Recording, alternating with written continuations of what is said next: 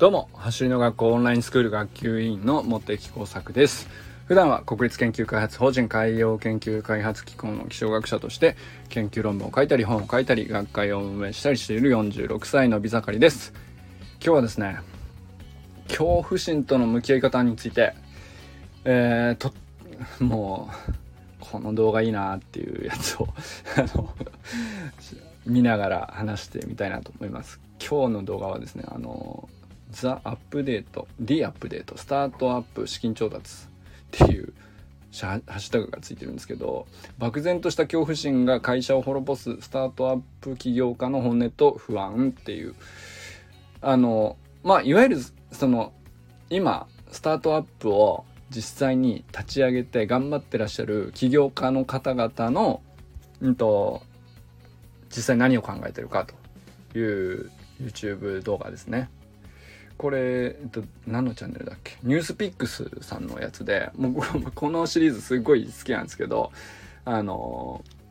まあ、ぜひね、これも皆さんも見ながら、ちょっと考えてみたらどうかなと思ったんで、ピックアップしてみました。で、これの中で、あの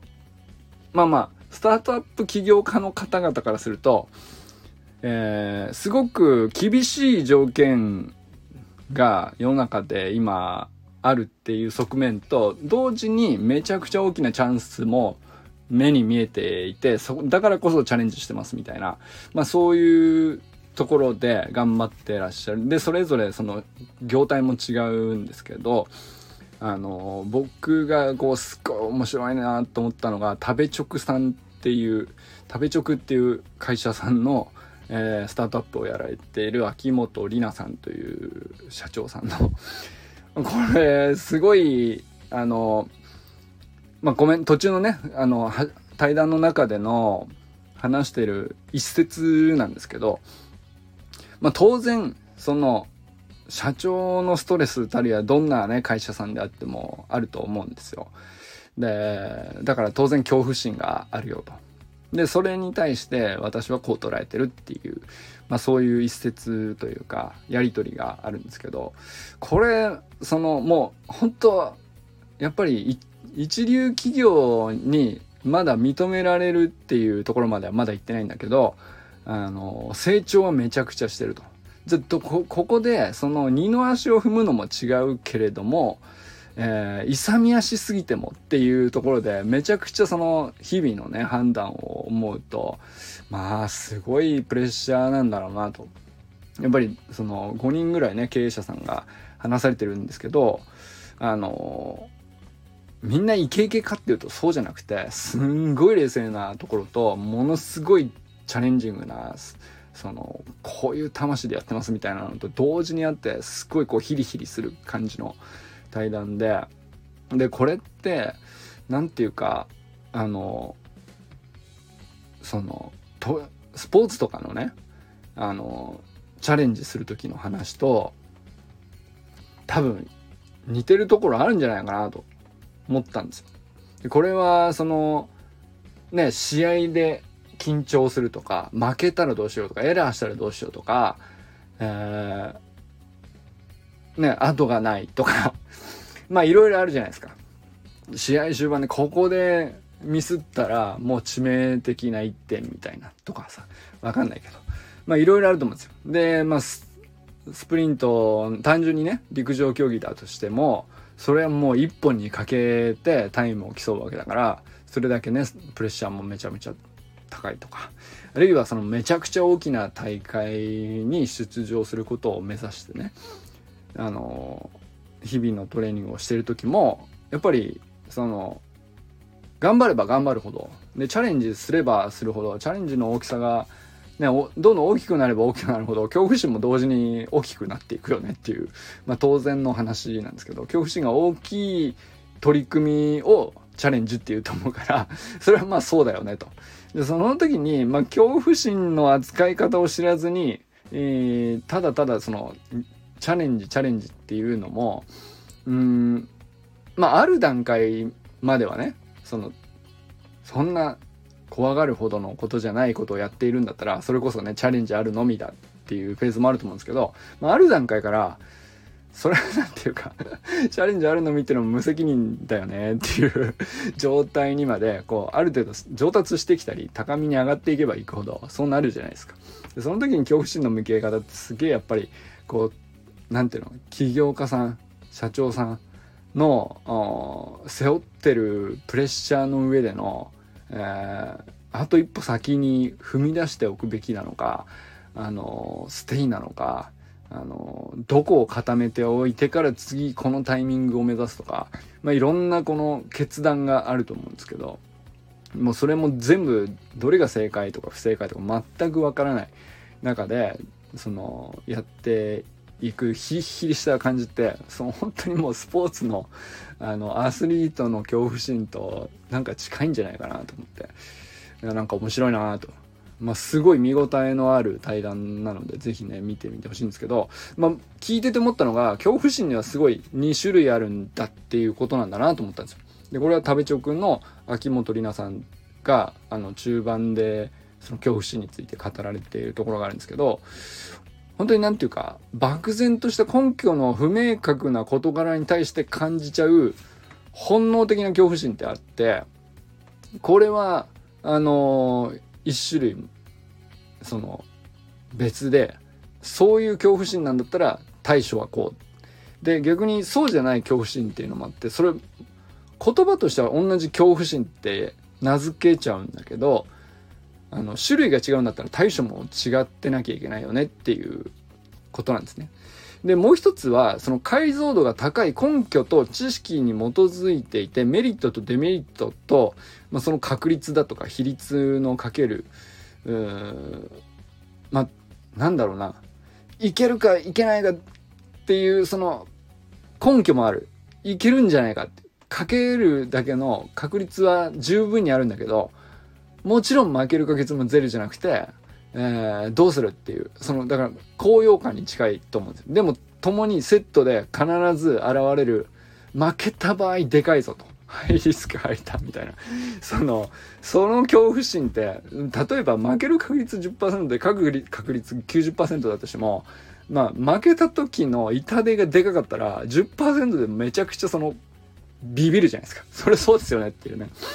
で、そういう恐怖心って全然別だよね、という話をされていて、これは確かにそうだなと。その、なんか、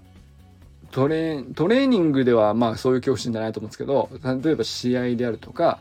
あの、大舞台であるとか、あの、なんだろう、本番であるとか、まあ緊張する場面、恐怖心を感じる場面っていうのは、あの、スポーツでもいろいろあり得そうじゃないですか。でその時にあの漠然としたあの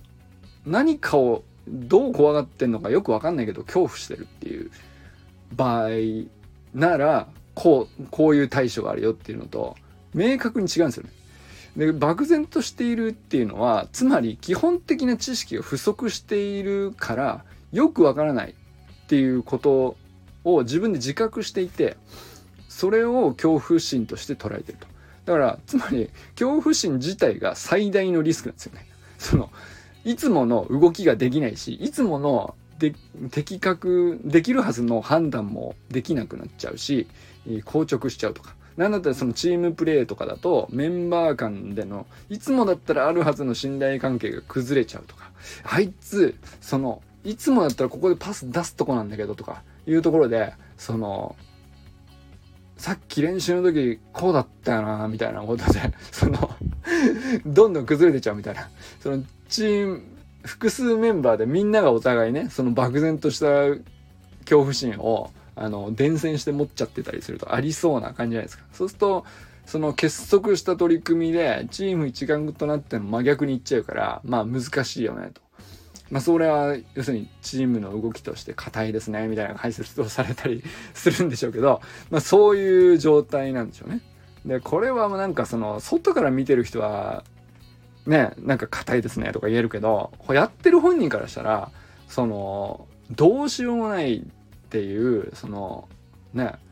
あの恐怖心って何すかどうしたらいいんですか？みたいな、なるじゃないですか。で、これはやっぱり、その、必要な対処はその場で、えっと、急にできる対処というよりも、まあ、いかに、その、その本番が来る前に基礎知識を徹底して身につけるっていう初心に立ち返りつつ、えー、本番自体は知識云々じゃなくて行動量を減らさないっていう方がまあ結果的には大事だと。まあいつもの自分の100%が出せるかどうかわかんないけど80%に落ちちゃう恐怖心にね駆られて漠然とした恐怖心に駆られて80%に行動量が減ったらもう勝てるもん勝てなくなっちゃうねっていう 話だと思うんでまあ95%になるのか90%になるのか分かんないけど行動量をとにかく増やすことにフォーカスするみたいなそっちなのかなと。あとはその本番までに、えー、基本的な知識を徹底して身につけるっていうことしか漠然とした根拠の不明確な事柄っていうのは、まあ、減らしようがないですよねっていう。まあそれ勉強するしかないっていうことですよね。だからあの単純に練習とか単純にトレーニングとかっていうんじゃなくてそれこそもう走り革命理論なんてままさしくそうだと思うんですけどただ走ったりただトレーニングしたりして速くなるっていうことをよしとするよりはあの何のためにどこを鍛えてなぜそれを積み重ねるのかっていうまあそういうことがテクニカル解説にはもうなんかしつこく書いてあるじゃないですか。まあそこなんですよね。だからもう本当に基礎知識を繰り返し普段からすり込んで徹底してでまあ身につけると。であとは本番に関してはそのああだこうだ考えない行動量をとにかく出力を最大にすることだけを考えるみたいな、まあ、そういう話になるんだと思うんですよね。だから恐怖心があったとしてもそれは要するにその本番までに、えー、得られなかったその勉強不足の部分が現れていると。いうふうに認識するだけでよくてその取り払うことはそもそもできないしそんなことする必要ないと。取り払おうとするとでかくなっちゃうっていう性質のやつですね。わかる。すっげえわかる感じだけどまあでも得てしてそうしちゃうっていうのはめちゃくちゃ僕自身もなんか思い当たることだらけなんですけど。まあ要するになんかあの例えばなんだろうなあのマウンドでパニクっちゃうとか。あの 全然永遠に打たれて終わらない感じとかそうなればなるほど余計にフォームが崩れてストライクが入らなくて1球だけたまたま入ったストライクがあのど真ん中で棒玉でそれをホームランみたいな。フォアボール3つにホームランみたいなまあそういうパターンですよね。いわゆるそういう感じなんじゃないかなと。思うんですけど。一方でまあこっちになれたらいいなと。あまあこっちが目指すべきえそのこういう恐怖心を感じるためにチャレンジしているっていうことなのかもしれないです。いえ裏返すと。で、こっちっていうのは解像度の高い根拠と知識に基づくメリット、デメリットがちゃんと分かってると。だから勉強すればするほど、なるほど、確実に勝てる。100%勝てる。そんな勝負はないってことが余計に分かってくるわけじゃないですか。む、その、学べば学ぶほど、えー、掘り下げれば掘り下げるほどなぜを突き詰めれば突き詰めるほど100%のことは絶対にないっていうのが、まあ、科学ってそういうもんだから そのね絶対はないんだよと。メリットとデメリットが必ずあるし、えー、運の要素もあるのでつまり確率ってことですよね。確率として高いのはどっちって分かってるけどゼロじゃないっていうデメリット側の確率もあってでどっちにかけるの？と。あの、あえてこっちにかけるみたいな。その、まあそれは状況に応じて、えー、今回はまだここ無理するとこじゃないから安全牌だけど、あの、それは10手先のための布石だみたいな。まあそう、だからこそその精度高く、この簡単に見える一手を丁寧にやるみたいな。まあそれはそれで緊張するかもしれないですよね。あの恐怖心あるかもしれないそのあるいは作戦とか策略とか、え、戦略とかっていう話だったら相手にバレてないのかどうかみたいな そういう話もあるかもしれないですよね。でそれってめちゃくちゃ解像度が高い根拠があるからこそ感じる恐怖心じゃないですか。でこれはもう向き合い方っていうよりはあのあることが正しいって多分この領域になってると分かってるんだと思うんですよねやってる本人も。で解像度の高い恐怖心は当然ね高揚感もセットになってるから何がじゃあリスクなのかと。まあ、メリットを課題に見すぎて無謀な取り組みを正当なチャレンジと錯覚しちゃうみたいなことはありそうだなと その戦略に溺れちゃうとかねすっげえこうやってこうやってこう言ったら絶対勝てんじゃねえか？いやでもっていう時によしかけるぞってなる時に、えー、メリットの方をめちゃくちゃ課題に見積もっちゃう確率論なんだけど、えー、95%ぐらいでいけるんじゃないかみたいな。でも実際にはそんな確率高くなくて90%ぐらいだと。その見積もり甘いっていうのがその最後の最後で出ちゃうみたいなことはありえますよね。その途中までうまくいってたのになんかひっくり返されちゃうとか。ありえますよね。だからそれはそのドキドキしてエキサイトして高揚しているからこそ、まあ、確率の見積もりを甘くしちゃうみたいなことはあるんじゃないかなと思いますね。その知識があるがゆえに。でじゃあ必要な対処もこれも全然変わってきますよね。その漠然とした恐怖感の場合と話が全然違ってくる。でもだからっつってその解像度の高い恐怖心であってもリスクはもちろんあるわけってことですよね。で必要な対処も苦境の中でこそ必要を感じる未来の解決策っていうまあなんかそういうより何ていうか高みの課題に、えー、向かってるからこその恐怖心だと思うんですけどまあ、そこに、えー、やっぱりなんだろうな。やっぱりなんか一人でそこに、えー、ただただあの独りよがりに突き詰めるっていうよりは本当にこう普段積み上げておかなきゃいけないのは知識っていうのではなくてあの仲間との信頼関係の方なんだと思うんですよね。多分それは知識をいくら積み上げててもこの解像度がすでに高い恐怖心なんだからそこは多分対処として、え、もう求められてないというかできちゃってるがゆえの課題だからじゃあそうするとまあ愛着の強い仲間とどこまでそのゴールとか、え、乗り越えた未来の解決策の、えー、イメージみたいなのを、えどれだけ一致させて共有できてるかみたいな。その明確さ自体がやっぱり分かれ目なのかなと。そのためにじゃあどうするんだみたいな 話もそのさすがもう起業家ってすげえなって本当思います。この動画見てて。でなんかあのコミューンっていうサービスをやってらっしゃる企業の社長さんがおっしゃってたのはミクロに自分の本心に立ち返って本当に自分がやりたいのかっていうことがまず大前提としてあの向き合わなきゃいけなくて本当にその恐怖心を乗り越えてまで、えー、あるいはそのデメリットに当たっちゃった場合リスクをまあある一定の確率です受けなきゃいけない。えー、まあ、そのリスクに不幸なことに不運なことに当たっちゃった場合それを受け入れてでもチャレンジしたいのかっていうほど本当に自分の本心からそれをやりたいのかっていう そのミクロの話もう全部自分の中だけで閉じる話にまず向き合うと。でそれで GO が出た場合にだけどそれで GO が出てもだからっつって OK じゃないと。一方でじゃあマクロっていうのは要するにすんげえ広く見るってことですね。自分の外側まで全部世界は広がっていてすっごい遠い鳥の目から自分と世界を広く見渡した時にっていう視点に切り替えるというふうにおっしゃっててここがビジネスマンだなと思ったんですけど 要するに全体の中で自分の立ち位置とか目指す場所とかどんな状況条件なのかとか要するにえー、自分が死ぬほどやりたいと思ってんだけど状況があまりにも悪すぎるとか条件があまりにも悪すぎるとかタイミングがずれすぎてるとかそういうことないのかなっていうリサーチですね。まあ、そこの徹底したリサーチがないとどんだけやりたくても今じゃないだろうみたいなことやっちゃうっていう 話とかそこでじゃなくないとその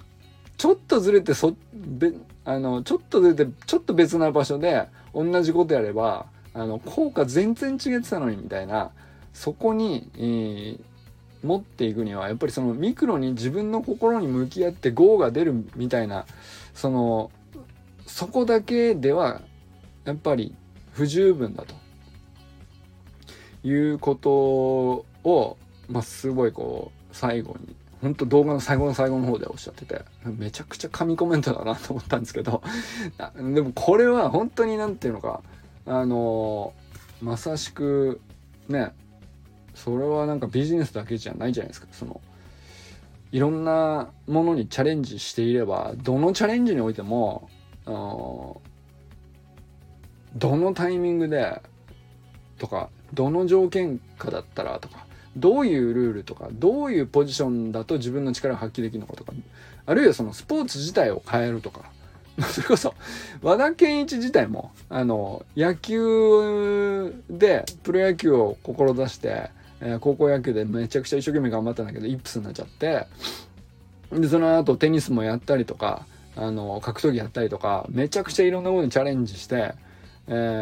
ー、本当に自分の心に立ち返ってやりたいことだけをやったと思うんですよその時々は。でも一方でその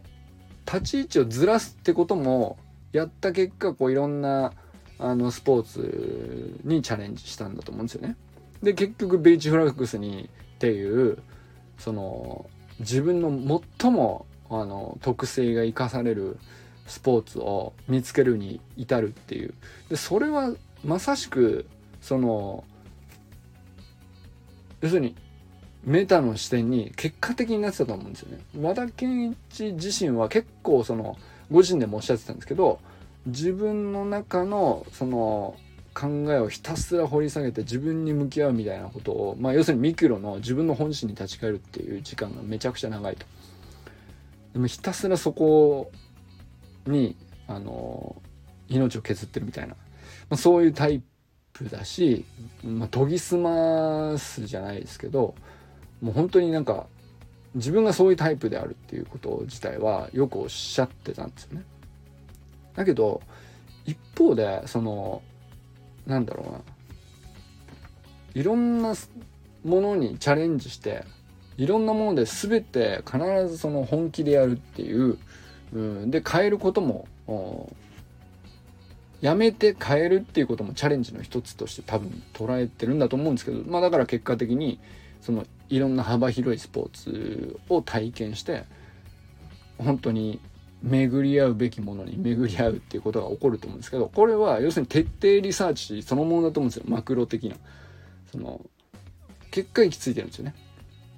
でこれはなんかその鳥の目になったわけじゃないんだけどその行動量をひたすら増やして、えー、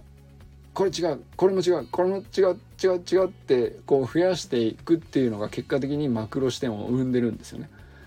なんかそれどどっちにしてもなんかあのこれすごい話だなと。すごい通じる話なんじゃないかなと思ったっていう話ですね。ということで今日はですねこの動画は是非ね、まあ、他の部分とか他の会社さんの話もすげえ面白かったのでよかったら見てみてください。恐怖心との向き合い方ということで漠然とした恐怖心が会社を滅ぼすスタートアップ起業家の本音と不安っていうタイトルなんですけどまあなんかこういうタイトルでちょっとあや煽ってますけどなんかその滅ぼすとか滅ぼされないとかそういうことじゃなくてなんか僕としてはテーマ全体としてうんと単純にその志はみんな熱いんですよね。でも志だけでもないよと。で恐怖心も当然あるし不安だってあの当然あって。でその不安はこういうふうに自分では認識していて分析できていて、えー、だからこそ次の一歩はこうっていうふうにめちゃくちゃこうその普遍的な話をされてるなと思ったんで、まあ、僕らもねなんか学ぶとこあるんじゃないかなと思ったっていう話でございました。ということでこれからも最高のスプリントライフを楽しんでいきましょう。 vamos。